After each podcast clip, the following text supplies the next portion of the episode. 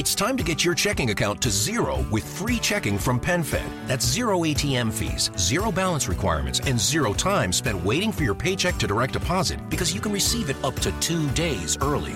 Open your account with just $25 and see how big zero can be. Apply online today at PenFed.org slash free checking. Early direct deposit eligibility may vary between pay periods and timing of payer's funding. To receive any advertised product, you must become a member of PenFed, insured by NCUA.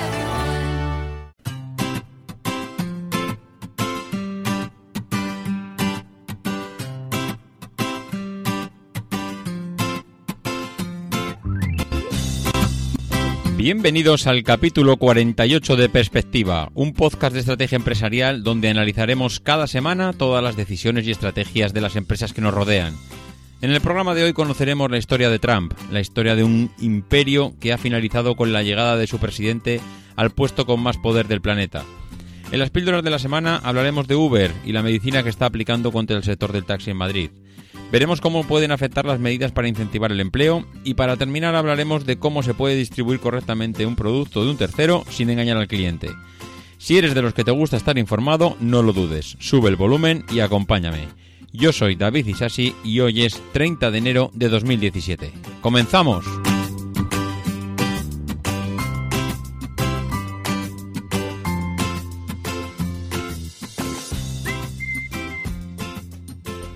Muy buenas a todos, ¿cómo estáis? Pues una semanita más aquí a pie de micrófono. Y esta semana, pues la verdad es que mm, lo curioso es que estoy muy sorprendido, muy sorprendido porque he visto unos artículos que realmente son para felicitar a sus autores y, y luego comentaré uno de ellos especialmente porque bueno, no, he podido resistirme a traerlo esta semana al podcast.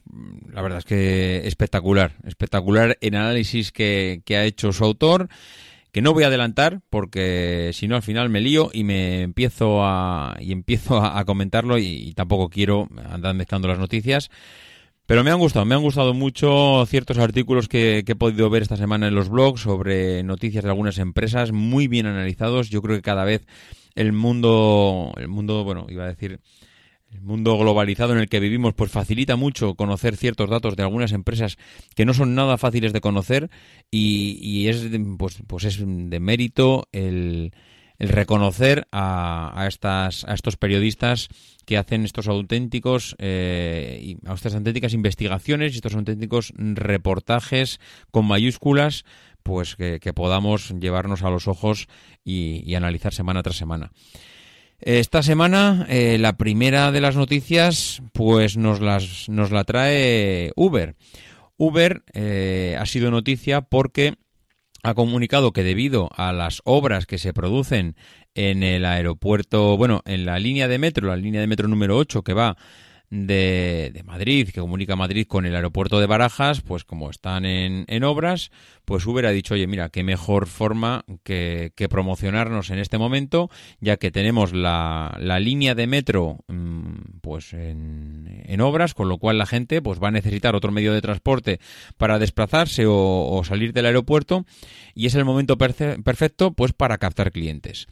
Claro, esto en, el negocio tradicional, en las empresas tradicionales, lo que hubiese servido es para todo lo contrario. Es decir, me, me pasa que tengo una oportunidad de inflarme a ganar dinero y, y, no la desaprovecho. Entonces, si yo normalmente cobro 30, 40 euros por coger a un pasajero o a una persona que vuela eh, de... Eh, que llega al aeropuerto o que quiere ir al aeropuerto y, y, coge un taxi, pues en este momento en vez de cobrarle 30, pues, pues vamos a aprovechar un poco todo este, este momento y le cobro 60. Pues como hacen otro tipo de negocios, otro tipo de negocios, lo mismo que cuando llegan las navidades y los juguetes valen un poco más, pues porque sabemos que la gente los va a consumir, pues digamos que la estrategia tradicional de las empresas sería esa, aprovecharse del momento, esa demanda que hay eh, más elevada, pues para subir precios.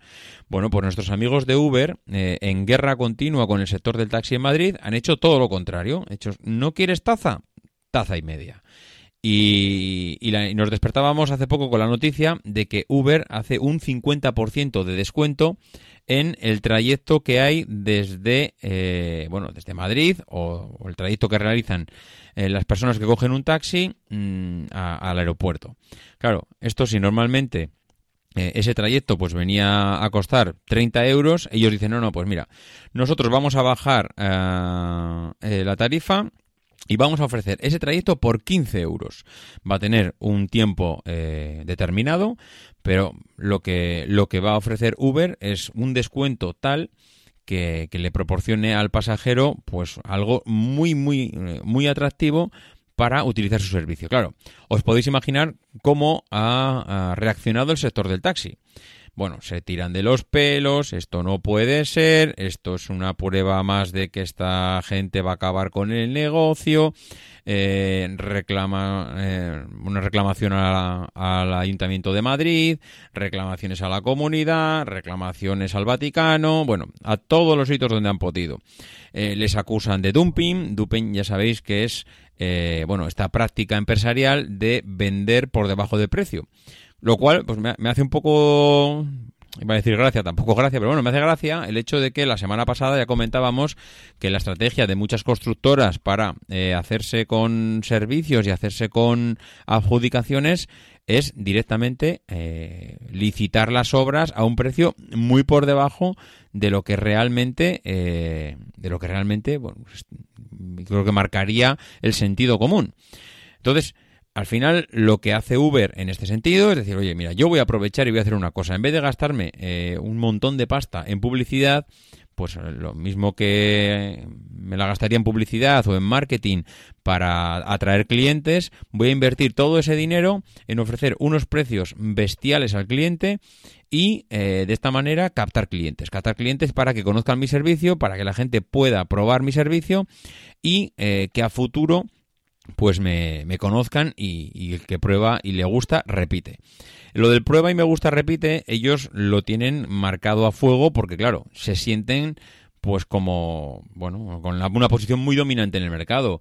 Yo he utilizado ambos servicios y acostumbrado al taxi, mm, ciertos taxis, pues bueno, mm, digamos que no están muy actualizados, el modelo de coche ya es un modelo antiguo, el trato que te da el, el conductor, pues en- yo he de reconocerlo, igual he tenido mala suerte, pero el trato que te da el conductor pues no es el más adecuado. Eh, conductores que utilizan el, el móvil mientras conducen, conductores que fuman mientras conducen, conductores, mm, bueno, que no, no, no- directamente eh, no te atienden, no te... Eso, es verdad que igual no todos son así, pero bueno, he tenido la mala suerte de tratar con dos o tres, mientras que he utilizado servicios como Uber y Cabify y el bueno, el servicio ha sido todo lo contrario, coches renovados, coches eh, puestos a punto, limpios, eh, el conductor trajeado, eh, con wifi en el en el coche, con agua si lo necesitaba, con los mapas de la ciudad por si lo necesitaba, es decir,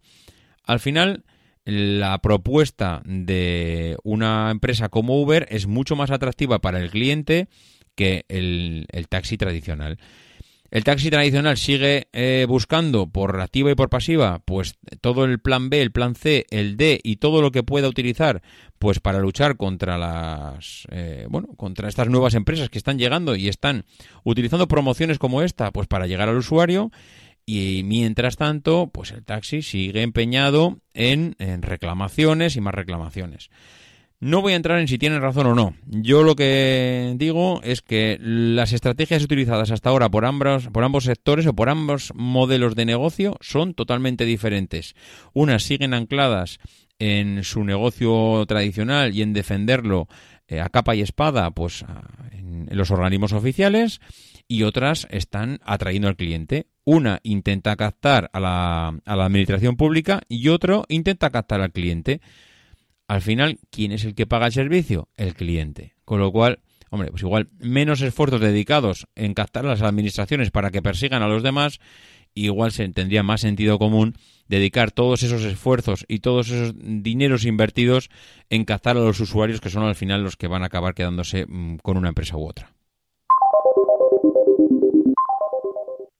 En la segunda noticia de la semana, mm, lo primero que quiero hacer es felicitar a Marta García Ayer, que es una periodista, una blogger de elindependiente.com, por su artículo eh, del día 26 de enero mm, que se titula Los robots atacan a Trump. En este artículo, eh, Marta hace un análisis que es digno de quitarse sombrero de por qué las medidas que está tomando el presidente Donald Trump en los últimos días de cerrar eh, un poco el país a todas esas empresas extranjeras, pues puede volverse en su contra, pero muy fácilmente.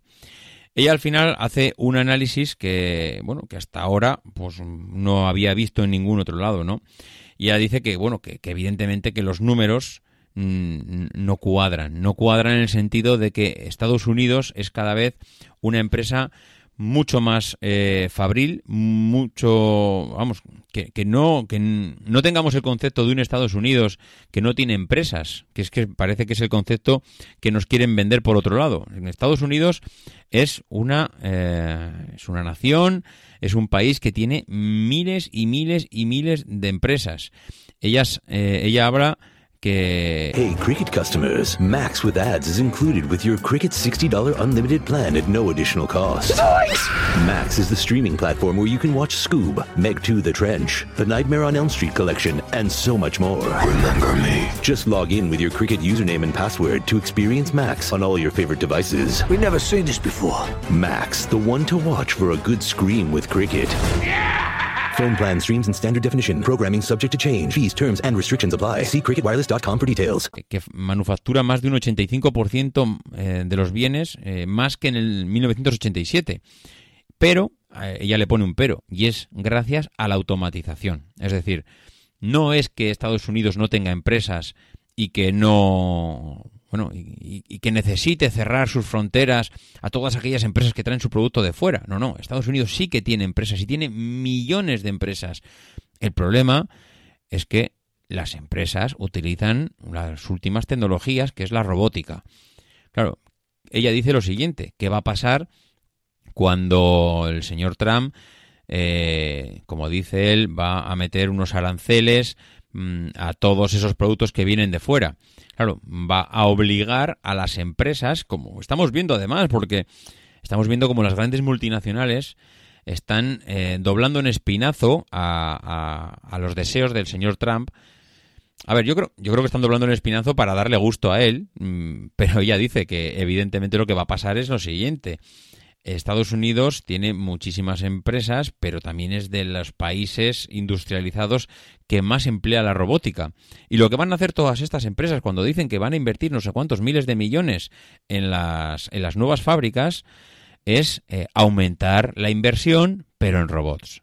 Entonces, el efecto que va a conseguir el señor Trump es que todos esos miles de millones que él espera que se destinen a la contratación de, de personas, pues no van a ser de esta manera, sino que lo que va a hacer Estados Unidos y las grandes multinacionales, que de esto entienden mucho más que él, es empezar a invertir en robótica. Le van a decir al señor Trump, no querías inversión, ya tienes inversión, aquí está la inversión. Ahora, eso sí, yo de puertas para adentro lo que voy a hacer es lo que me va a ser más rentable para mi empresa y mucho más productivo, que es invertir en robots. Los robots bueno, que no vamos a discutir aquí ahora las bondades de los robots y por qué son mejores o peores que los humanos. Eh, ¿Quién va a ser el gran beneficiado de todo esto? Pues por un lado es posible que las empresas que aumenten la productividad todavía más, que lleven pues un puntito, un peldaño más arriba, todas esas, eh, todos esos rendimientos, todas esas productividades que tienen en el trabajo, y evidentemente los fabricantes de robots. ¿Y quién son los fabricantes de robots hoy en día? ¿Quién es la potencia mundial eh, hoy en día en robótica? Bueno, pues los japoneses y los chinos. Con lo cual, pues esta, estas medidas que el señor Trump se, encan, se, bueno, se le llena la boca de decir que América va a ser lo primero, que las empresas van a ser lo primero en Estados Unidos, que vamos a obligar a que Apple and Company fabriquen aquí sus eh, productos. Bueno, pues lo primero que estamos viendo es que efectivamente hay 3, 4, 5, 10 empresas, las de más renombre, que están empezando a, bueno, a aparecer o, bueno, a seguirle el hilo a esta a este presidente que están diciendo que van a empezar a invertir pues miles de millones en, en sus empresas en Estados Unidos, pero que a la contra y como un efecto rebote, el gran beneficiado de todo esto va a ser el sector asiático con el aumento de la demanda de los miles y miles y miles de robots que se fabrican en el, en el mercado asiático.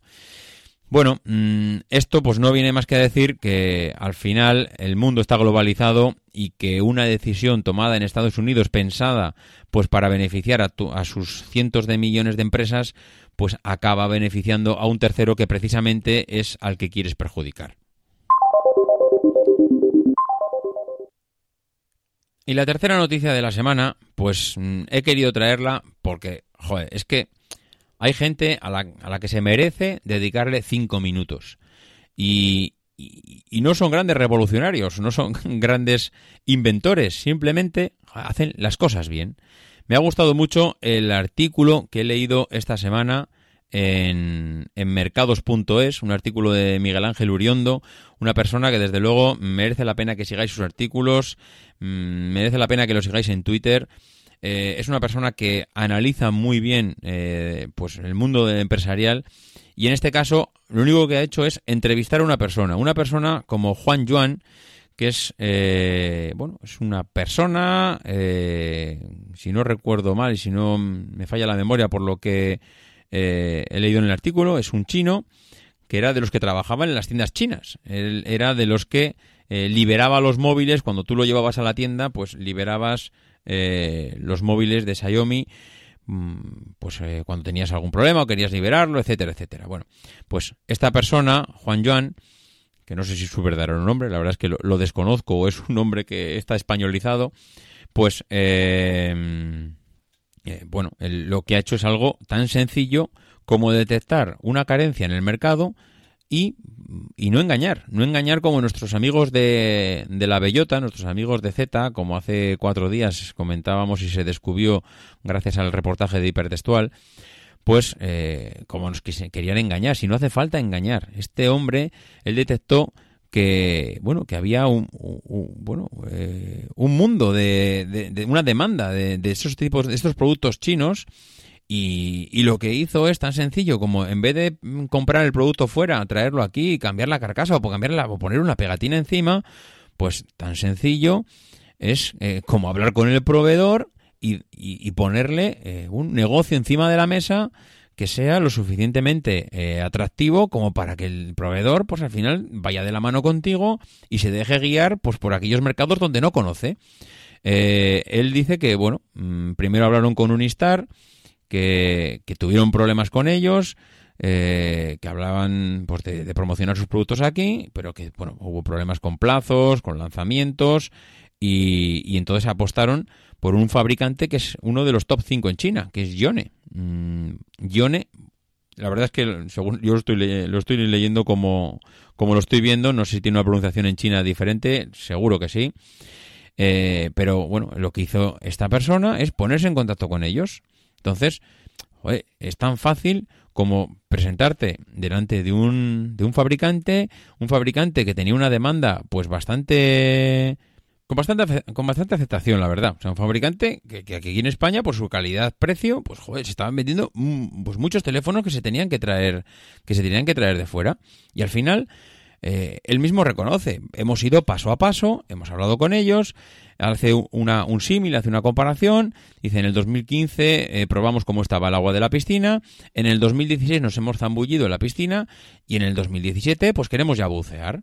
Él quiere y, quiere plantear una estrategia de no dirigirse a los grandes puntos, grandes vendedores de- del mercado, como pueden ser los MediaMar and Company, sino que dice que hay un montón y miles de, de puntos más pequeños, como los 121, como la cadena Milar, gente que, que igual eh, no le importa tener un, un móvil eh, que no sea tan famoso, pero que sí sea muy competitivo en precio, porque sus clientes al final visitan estas tiendas, pues porque saben que tienen precios o tienen ofertas de lanzamiento que hacen atraer a- al cliente a la tienda para venderle otro tipo de productos. Bueno, pues al final dice que ellos suman más de 10.000 tiendas y que reconocen que no tienen el apoyo de los grandes fabricantes, pero que, están ahí, que tienen el producto en el mercado. Que, que saben que, que diferenciarse de la competencia, pues que hay veces que no es tan complicado. Eh, ellos saben que hay teléfonos en el mercado que tienen dos tarjetas SIM, saben que tienen eh, clientes que únicamente lo que quieren es el WhatsApp, el WhatsApp, perdón, pero al final entienden que el cliente lo que busca principalmente es calidad-precio, busca una interfaz que sea bonito, o sea, ellos, ellos hablan de, una, de su interfaz que, que, bueno, que es una interfaz que intenta, que intenta maximizar el rendimiento. Bueno, al final ellos tienen analizado el mercado, entienden cuáles son las cosas que, que pues, muchas de las personas necesitan en su teléfono y que ahí hay un, ahí hay un cliente potencial y que no necesita que le engañen para, para ser atraído. Mm, Él dice que lo tiene muy claro. Yo eh, lo único que hago es distribuir la marca de un tercero y no le engaña a nadie. No me pongo la etiqueta de que soy el number one y que este teléfono es mío. No, no, este es un teléfono de un tercero. Yo llego a un acuerdo con él, lo voy a distribuir aquí y al final puedo ser tan rentable como el que más. Eh, sin más, no, no le voy a dar tampoco más vueltas al asunto. Me ha hecho, o me ha hecho recordar aquel artículo o, aquel periodo en el que tuvimos esa semana de moda a nuestros amigos de la Bellota intentando imitar, intentando eh, pues engañar al cliente mm, haciéndoles ver que eran una marca eh, referente cuando la única investigación que habían hecho es cómo falsificar un producto, cómo intentar engañar a un cliente y a un mercado que eh, bueno que en el fondo pues lo único que quería era un teléfono móvil mm, llámese eh, chino llámese estadounidense o llámese europeo. Al final el cliente necesita o demandaba un teléfono y te lo iba a comprar a ti igualmente, sin necesidad que lo hubieses engañado. Bien, pues la empresa de esta semana, como ya hemos comentado al principio, no es eh, no está elegida al azar, no es una empresa como tal, sino que como todos sabéis, hablaremos del imperio Trump, el señor Donald Trump, que ha sido elegido esta, esta semana pasada el nuevo presidente de los Estados Unidos. Un señor Donald Trump que presentó la candidatura por el Partido Republicano y que contra todo pronóstico, pues por lo que hemos podido ver todos en la televisión, porque nadie, nadie, nadie pensaba que un presidente de los Estados Unidos pudiera It's time to get your checking account to zero with free checking from PenFed. That's zero ATM fees, zero balance requirements, and zero time spent waiting for your paycheck to direct deposit because you can receive it up to two days early. Open your account with just $25 and see how big zero can be. Apply online today at penfed.org slash free checking. Early direct deposit eligibility may vary between pay periods and timing of payer's funding. To receive any advertised product, you must become a member of PenFed, insured by NCUA. With a Planet Fitness Black Card, you don't just get a great workout, you get a great perk out because your membership is packed with perks. For $1 down and $24.99 a month, you'll get perks like access to any of our 2,400 clean and spacious locations. Bring a friend anytime and both work out with tons of equipment that'll give you that big fitness energy. Relax in the Black Card Spa and more. Work out and perk out with the PF Black Card. Join for just $1 down and $24.99 a month. Sign up for the PF Black Card for $1 down and get all the perks. Deal ends November 22nd. See Home Club for details. hacer un- unas declaraciones y una campaña electoral tan tan bueno tan bestia tan ruda con unos mensajes tan racistas eh, tan machistas eh, pudiera llegar hasta hasta donde hasta donde ha llegado Mm, nadie sabe si por mérito suyo o por demérito de su rival pero el caso es que está aquí un Donald Trump que es hijo del señor Fred Trump que, que se había quedado huérfano a los 12 años eh, y que formó la fortuna, eh, el señor Trump padre, forma su, su forja su fortuna construyendo viviendas para, para la clase media de, de los neoyorquinos. Eh, empieza a construir viviendas en un momento de un, de un boom de la construcción y, y empieza a conseguir miles y miles eh, de pisos en los barrios neoyorquinos de Queens, de Brooklyn y Staten Island.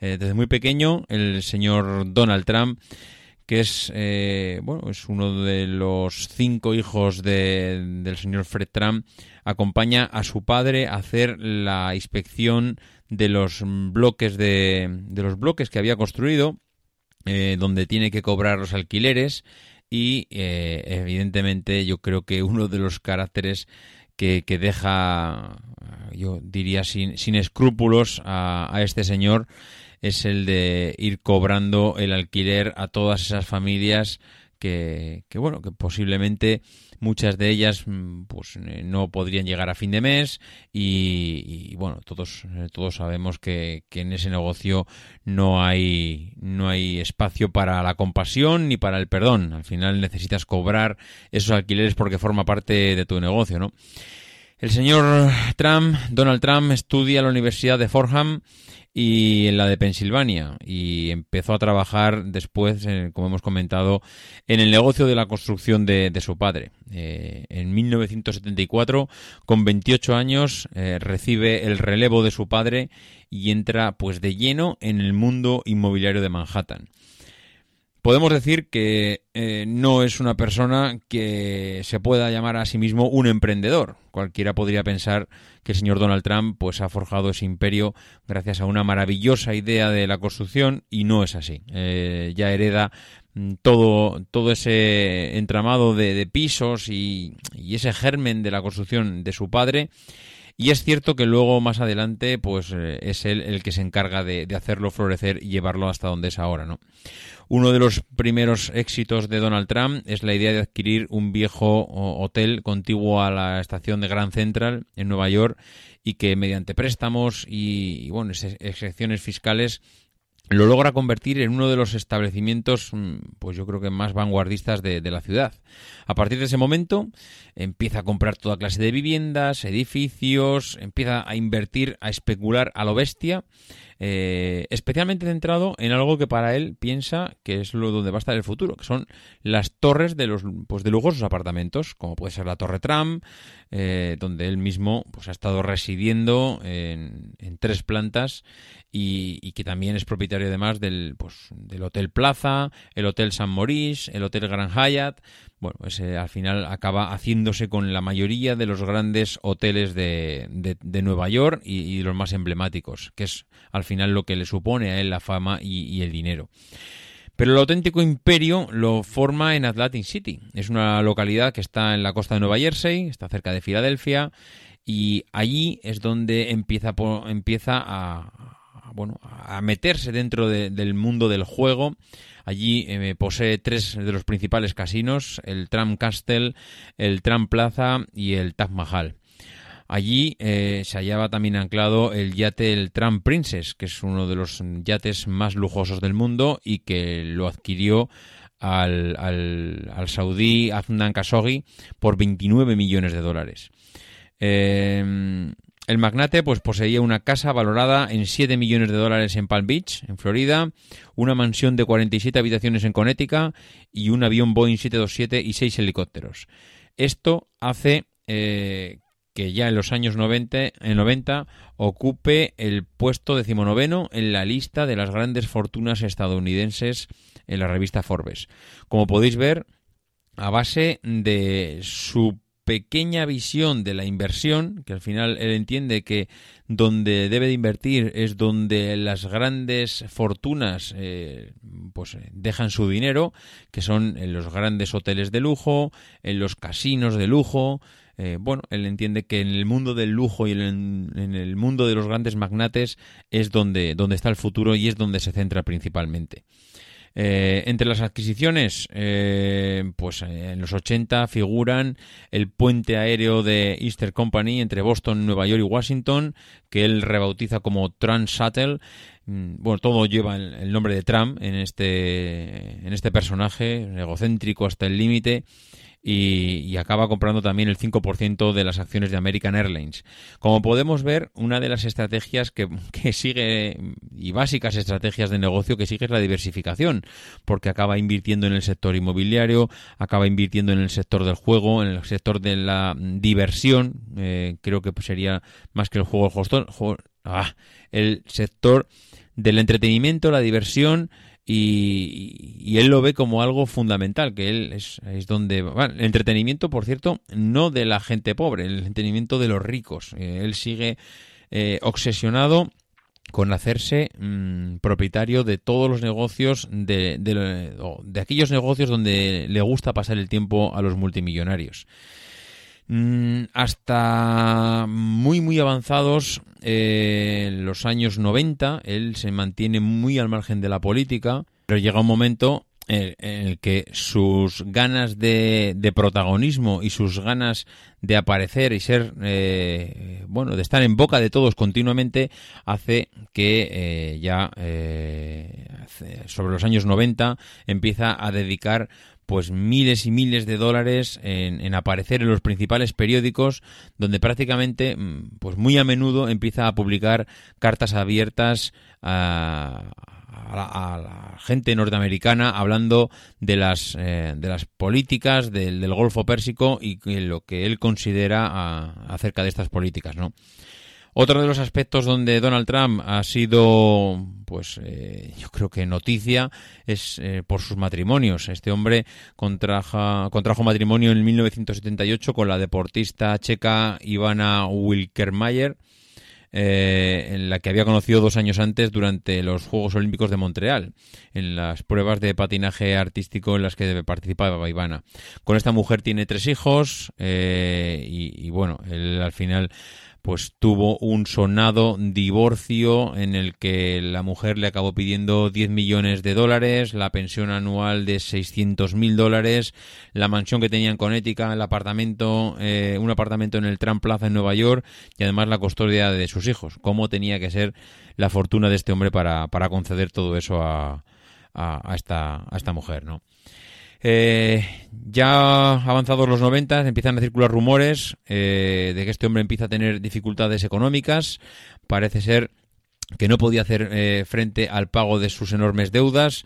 Esto, al final, cuando, cuando dedicas tantísimo dinero a la inversión, pues eh, evidentemente tus arcas acaban un poco resentidas y, y acaba contratando los servicios de Merrill Lynch, que es una firma para negociar la venta de la aerolínea Transatel, aunque eh, intentó evidentemente disimular esto mm, como una como una como una desinversión, como intentando hacer ver a, la prensa y al mercado que él lo único que, que estaba haciendo es tener algo de más, algo más de cash porque tenía demasiado dinero invertido en activos. Bueno, pues pese a todo esto, eh, anuncia eh, también en el año 91 que iba a construir un hotel y un edificio en Sao Paulo.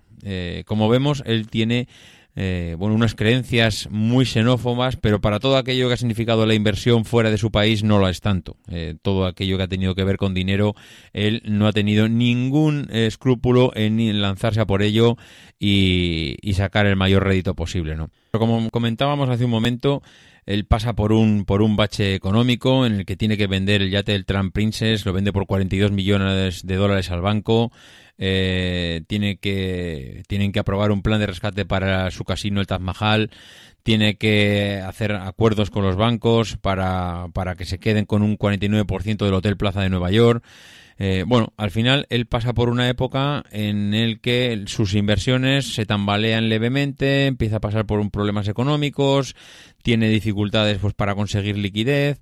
Bueno, al final eh, tiene muchísimos contactos y, para él, pues eh, pasar esta época seguramente no tuvo que ser lo más agradable del mundo, pero no se recuerda como un empresario que haya quebrado, que haya eh, perdido todo lo que tenía y que haya vuelto a renacer de la nada, sino que todo lo contrario. Al final, él sabe mover muy bien su dinero de un sitio a otro, sabe dónde tiene un, olfato para saber en ese momento eh, cuáles son los negocios que le, que le pueden hacer reflotar todo su imperio y, y se lanza y se lanza de cabeza.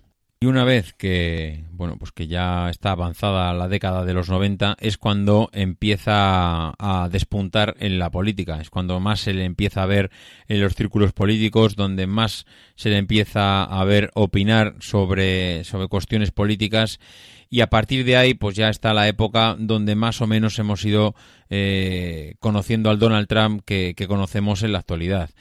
A nivel empresarial, ¿qué es lo que, bueno, ¿Qué es lo que tiene montado este hombre? Pues es, este hombre tiene montado tres grandes holdings, eh, principalmente uno eh, que es el Trump Organization, que es una corporación de empresas hoteleras, inmobiliarias de entretenimiento, de publicaciones, de moda, eh, que están presidida por él, que tiene a sus hijos Donald Jr., a, a Ivanka y a Eric como vicepre- vicepresidentes ejecutivos de, de desarrollo y de adquisiciones. Y esta empresa, pues, eh, está formada, como decíamos hace un momento, por pues muchas empresas. Trump, Organization está formada por eh, Donald Trump Collection, con, por Trump Books, por eh, Setting Jex, está formada también por Trump Home, está formada por Trump Model, es decir, tiene diferentes multiempresas mucho más pequeñas, pero que eh, todas están bajo el paraguas de Trump Organization. Esto por un lado. ¿Qué, tenemos por la otra pata del banco? En la otra pata del banco tenemos eh, lo que para él supone la parte, eh, yo diría que igual más visible, ¿no? Eh, tenemos el mundo de la construcción. Él tiene un emporio bajo la empresa Tran International Realty y esta empresa pues es prácticamente la que tiene todas las torres o edificios emblemáticos, porque todo no son torres. Al final hay un montón de empresas. Estoy viendo aquí Tran Park Stanford, estoy viendo eh, la Torre Tran, estoy viendo eh, 40 Wall Street, estoy viendo Tran Park, estoy leyendo eh, empresas como eh, las Torres Pun, etcétera, etcétera. No, la verdad es que podríamos estar aquí leyendo eh, empresas de este hombre, pues, pues todo el día.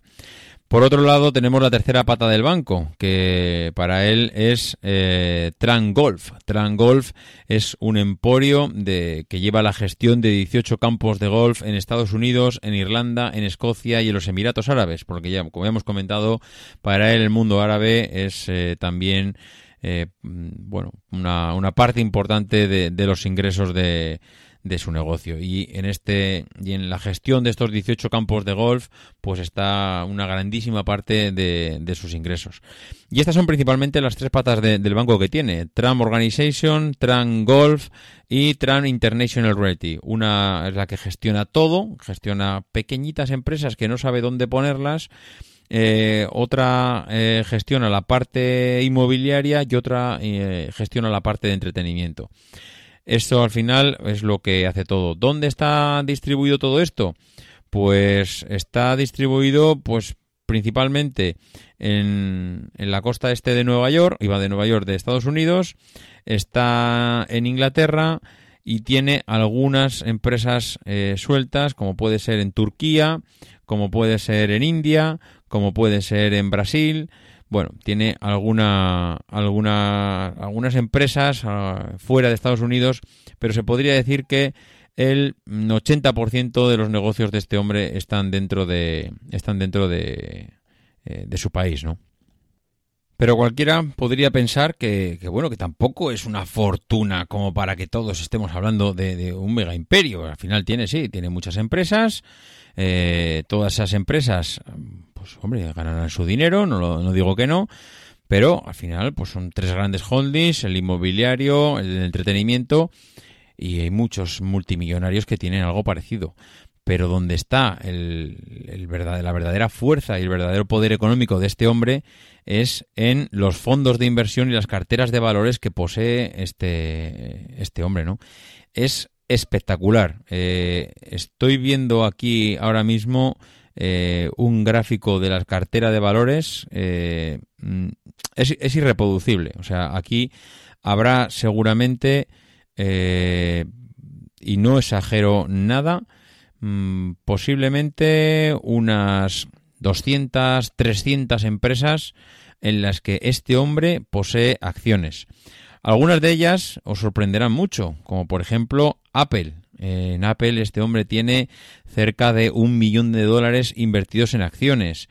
Otras eh, que seguramente os sonarán como Verizon, otras que os sonarán eh, como AT&T, eh, Philip Morris. Es que al final, mm, no sé, podríamos estar aquí hablando de empresas, empresas y empresas que seguramente muchísimas de ellas os sonarán, otras eh, pues no tanto, pero que es bueno, una bueno, Pepsi Cola, eh, Coca-Cola, es decir, al final este hombre tiene metidas las garras en tantas y tantas y tantas empresas que es mm, bueno, prácticamente imposible no encontrar un- una de las grandes empresas mundiales donde este, donde este personaje no haya invertido y, y tenga eh, pues un montón de dinero en acciones. Y en eso se basa su poder. Al final, él tiene eh, pues muchísimo dinero invertido en fondos de inversión, tiene unas capacidades, eh, pues eh, diría, mm, yo no sabría, no, sabría eh, calificarlo, unas, un- unas capacidades tan enormes de influir en el, en el mundo empresarial que, que, bueno, posiblemente cuando estamos viendo en la televisión que muchas empresas deciden invertir en, eh, bueno, en lo que él está pidiendo, es decir, lo que comentábamos eh, a lo largo del podcast. Quiero que inviertan en Estados Unidos porque y a los cuatro días vemos Ford invierte no sé cuántos miles de millones en Estados Unidos para crear no sé qué. Eh, dice que va a invertir en hacer una fábrica de no sé cuántos miles de empleados. no sé Claro, evidentemente la- el poder de, de decisión de este hombre en muchísimas empresas es tan bestial y, y, pues porque al final está invirtiendo en muchas de ellas, es accionista de muchas de ellas y tiene capacidad de manejar por detrás a, a gran parte del accionariado debido al poder que tiene, con lo cual pues no es de extrañar que muchas de ellas le estén bailando el agua como, como lo está, como lo estamos viendo que lo, que lo están haciendo. ¿Cuál puede ser una de las mm, únicas preocupaciones que puede tener este hombre ah, con sus empresas? Pues que los presidentes de los Estados Unidos tienen prohibido recibir regalos de gobiernos extranjeros que puedan ser interpretados eh, como, sobornos, ¿no? Y, y esta es la ley que más le puede presentar algún problema, porque él tiene eh, préstamos concedidos por bancos extranjeros como el Deutsche Bank, eh, que es el mayor prestamista de sus empresas, y que esta eh, empresa pues negocia la actualidad con el Departamento de Justicia sanciones por el, el papel que tiene en la burbuja inmobiliaria. Eh, el fiscal general de Trump será el encargado de resolver este caso, mm, con lo cual, pues bueno, queda, queda un poco ahí encima de la mesa hasta qué punto no puede influir. Otro de los prestamistas de este hombre es el Banco de China y según dijo el New York Times, la institución le concedió un préstamo de 950 millones de dólares para realizar pues, proyectos en diferentes empresas, ¿no? Con lo cual, eh, bueno, la ley estadounidense dice que prohíbe cualquier que cualquier empleado federal, incluido el presidente, reciban regalos de gobiernos extranjeros y Donald Trump podía chocar con la legislación si una de sus empresas es destinataria de este tipo de préstamos mientras él está en la Casa Blanca.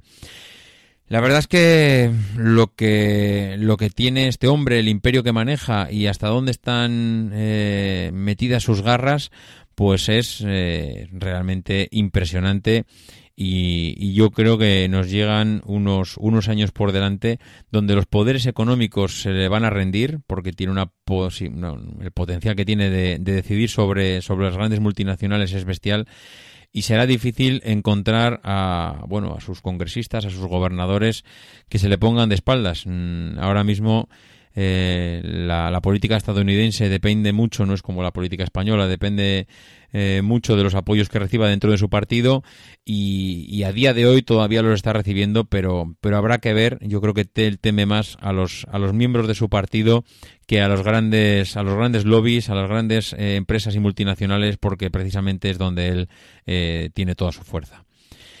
Y nada más, esto ha sido todo por hoy. Pues como todas las semanas, espero que ha sido medianamente entretenido y, y que bueno, que, iba a dar las gracias a todos aquellos que habían escrito una reseña, pero no ha habido ninguno, ni una sola reseña esta semana. Señor, señor, os voy a poner falta, ¿eh? Os voy a poner falta ni una sola reseña esta semana que llevarme a la boca. Bueno, tendrá que ser así. Nos estamos haciendo ancianos ya en el mundo de- del podcasting. Llevamos ya casi 50 programas y se están empezando a agotar las reseñas. en fin. Bueno, pues eh, nada más. Muchas gracias a todos por escuchar el podcast. Los que queráis localizarme, ya sabéis, como todas las semanas eh, lo comento, en davidisasi.mac.com en arroba maxatiné, en el grupo de Telegram donde tenéis el enlace en la página web de Milcar FM y como digo todas las semanas, no dejéis de intentar ser uno de esos locos que hace lo imposible por cambiar el mundo.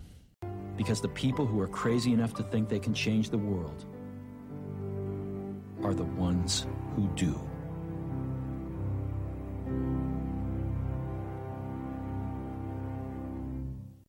With the Planet Fitness Black Card, you don't just get a great workout, you get a great perk out because your membership is packed with perks. For $1 down and $24.99 a month, you'll get perks like access to any of our 2,400 clean and spacious locations. Bring a friend anytime and both work out with tons of equipment that'll give you that big fitness energy. Relax in the Black Card Spa and more. Work out and perk out with the PF Black Card. Join for just $1 down and $24.99 a month.